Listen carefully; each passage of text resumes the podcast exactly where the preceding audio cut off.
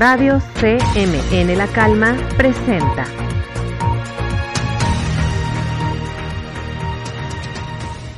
Bienvenidos a una nueva emisión de Radio CMN La Calma.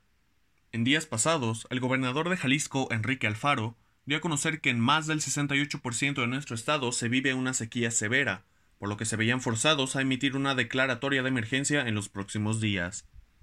Según el portal milenio.com, el gobernador mencionó que la situación que enfrenta Jalisco con respecto a la sequía no se había presentado en los últimos 10 años, consecuencia de un problema ambiental grave.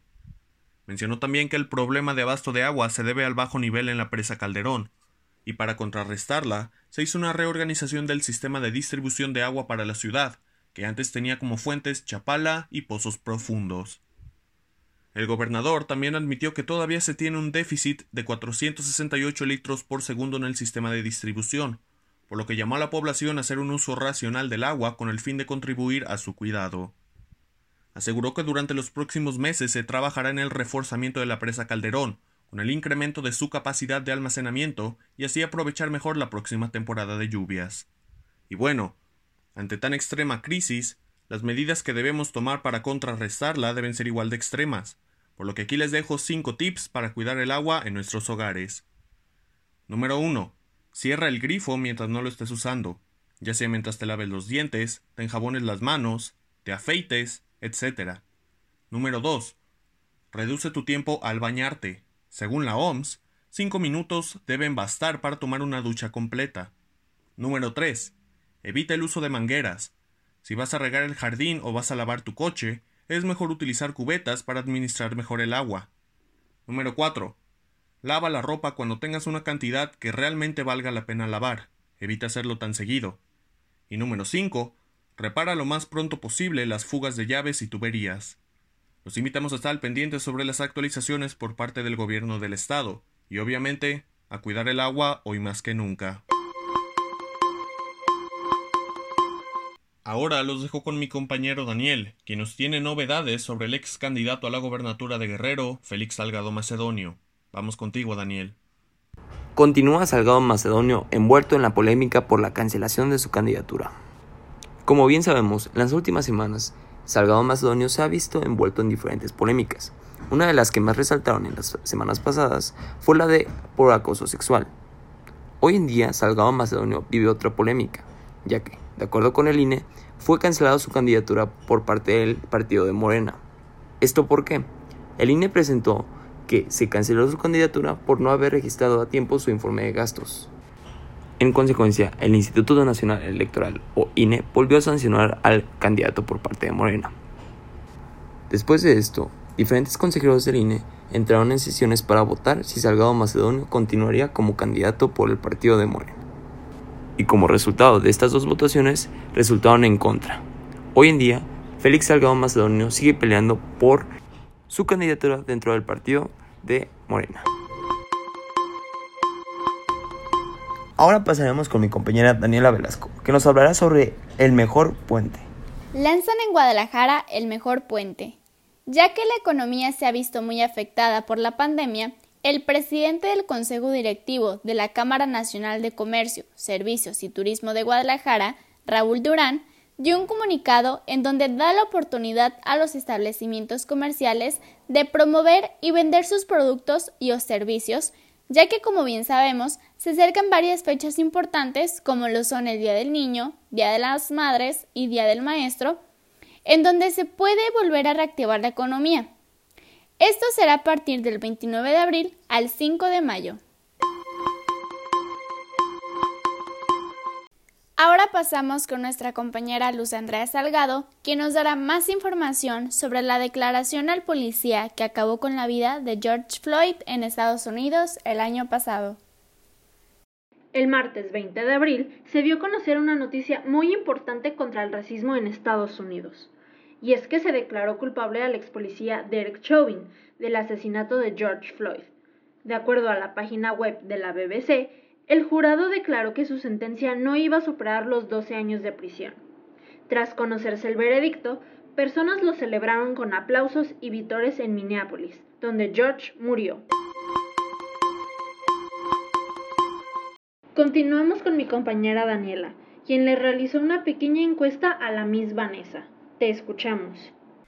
Muy buenas tardes tengan todos ustedes. El día de hoy nos acompaña la maestra Vanessa. Maestra, ¿qué carrera estudió? Tengo dos carreras. Mi primer carrera fue artes escénicas eh, para la expresión dancística enfocada en folclore y la segunda carrera fue administración. ¿Por qué decidió estudiar esas dos carreras? La primera me enfoqué en, mi pasión, en todo lo que, lo que toda mi vida he, hecho, que es bailar. Eh, de ahí surgió pues un proyecto de negocio que fue poner mi, mi propia academia de danza y me llamó mucho la atención el estudiar administración, ya que pues la que quiere manejar un negocio pues soy yo, entonces eh, de ahí surgió y pues me encantó. Las dos carreras me gustan, me gusta poderlas ejercer en el mismo lugar también. ¿Qué es lo que más la apasiona en la vida? Pues igual, bailar. Creo que es, es lo que más me apasiona, sin duda alguna. Si tuviera la elección de que se le cumplan dos deseos, ¿cuáles serían y por qué?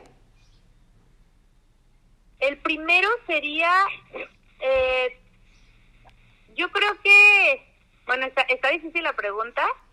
Yo creo que sí sería tener varias academias de danza, que no nada más me quedara con una. Sí me gustaría poder llegar a, zonas y lugares en donde la danza pues no está. Eso me gustaría, creo que sea uno de mis sueños. Y el otro, eh, viajar mucho, igual, bailando. Yo creo que esos serían mis, mis sueños. Pues maestra, esto es todo. Muchísimas gracias por brindarnos su valioso tiempo. Que tenga un muy bonito día. Muchísimas gracias a ustedes y para lo que necesiten estoy a la orden. Ahora pasamos con nuestra compañera Luz Andrea Salgado, quien nos recordará sobre el encuentro que se vivirá de expresión escrita, tanto en español como en inglés, Campus La Calma. El día de ayer, jueves, se llevaron a cabo las competencias de expresión escrita, tanto en inglés como en español, en la sección secundaria de nuestra escuela. Estas competencias forman parte del encuentro de la calma, una de la interna. Les reconocemos todo el esfuerzo que pusieron en estas competencias a nuestros compañeros. Mi compañera Mónica les hablará acerca de los acudes para EDELAF. Vamos contigo, Mónica. Gracias, Luz. ¿Edelaf acudes? Así es. Este evento se realizará los días 14 y 15 de mayo. Todas las actividades se realizarán a través de macroclases y fueron asignadas a los diferentes campos. Por ejemplo, a nuestro campus le toca la realización de las disciplinas de baloncesto y vole. Y también tendrán una carrera virtual. Todo esto gracias a la gran logística del departamento de ACUDE. Ahora pasamos con Andrea, quien nos hablará sobre la destrucción de los vestigios en Teotihuacán. Gracias, Moni. Investigadores del Instituto Nacional de Antropología e Historia reportan que una obra de construcción cerca de Teotihuacán ha causado daños al vestigio. Aunque estas actividades están suspendidas por las autoridades de la zona arqueológica de Teotihuacán, las labores siguen, pues se busca instalar ahí un parque recreativo. Ahora se pide que se investiguen los hechos además de dar apoyo jurídico al director de la zona arqueológica de Teotihuacán, para detener no solo las afectaciones de esta área, sino en otras áreas protegidas de la zona. Ahora, Andrea nos hablará sobre el resultado y desempeño de Checo Pérez en la carrera que tuvo el domingo pasado. Pasamos contigo, Andrea.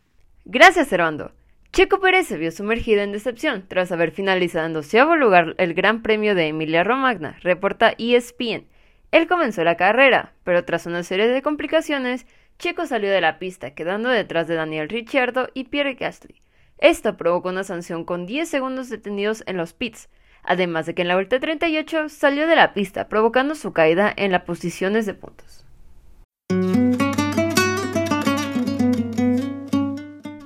Ahora mi compañera Priscila nos contará sobre el seguimiento del caso de Frida Sofía.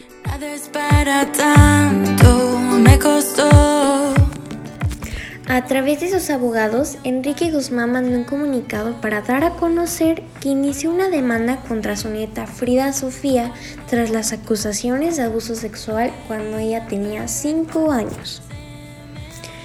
La declaración de Enrique Guzmán ante la acusación de Frida Sofía fue analizada por dos expertas en psicología de testimonio y análisis de comportamiento. Cuando la nariz empieza a fluir sin que haya lágrimas, es exactamente ahí cuando se está llorando de los que los ojos no pueden. Pero si comienza a llorar una sola parte, definitivamente ahí hay algo que se oculta, mencionó Raquelín Pérez. Poniéndome bonita, a ver si se me quita un poquito lo.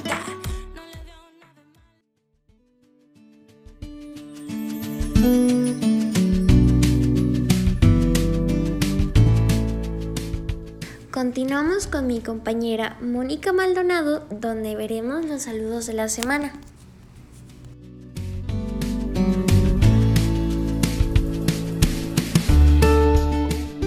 Muchas gracias, Pris. Los saludos semanales son: Servando manda saludos a Miss Wendy y dice que le extraña mucho. También manda saludos al equipo Radio CMN y a sus amigas del salón. Muchas gracias, Servando. También te mandamos muchos saludos aquí, todos los de Radio CMN. Y Mónica manda saludos a Regina y a Servando. Pues estos fueron los saludos semanales. Te invito a que mandes saludos con Oasis y Radio CMN. Las historias están todos los lunes y viernes para que vayas ahí y mandes tus saludos a amigos o familiares.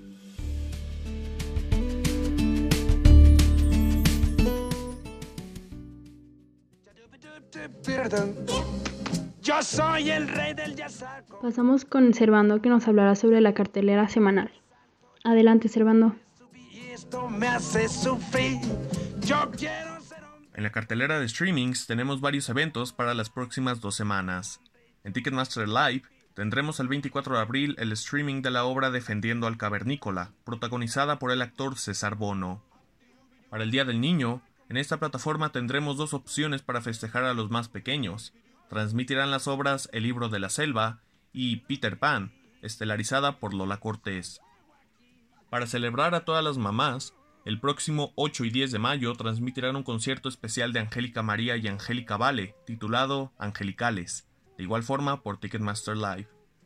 En eTicket Live, este 30 de abril transmitirán un concierto de la cantante Faye, el 7 de mayo un concierto de Alberto Vázquez y el 8 de mayo un concierto de Amanda Miguel, Diego Verdaguer y Ana Victoria. Ya saben que pueden encontrar accesos para estos eventos en las páginas oficiales de las plataformas. Now let's hear my partner Luz, who's going to tell us this week's forecast and some ways to deal with the heat.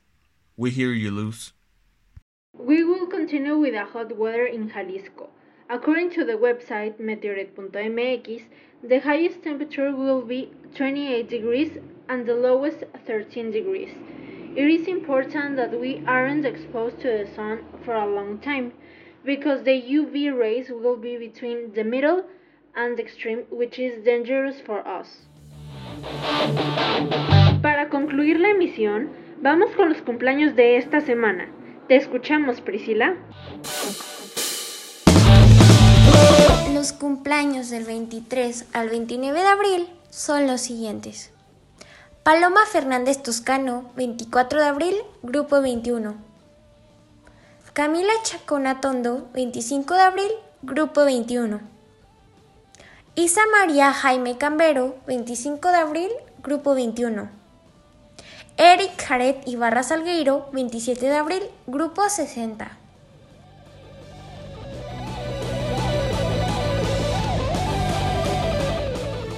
En esta edición nos apoyamos de las siguientes piezas musicales. Nada es para tanto, interpretada por Frida Sofía bajo el sello de Mind Music y Broadcast Music Inc. en 2019, además de Busca lo más vital, del soundtrack del libro de la selva con derechos para Walt Disney. Heavy Metal Happy Birthday por Karmakar y música instrumental alegre y relajante de Epidemic Sound en Cosmo Música. Muchas gracias por habernos escuchado una semana más y no se pierdan la siguiente una nueva emisión de Radio CMN La Calma. Radio CMN La Calma presentó.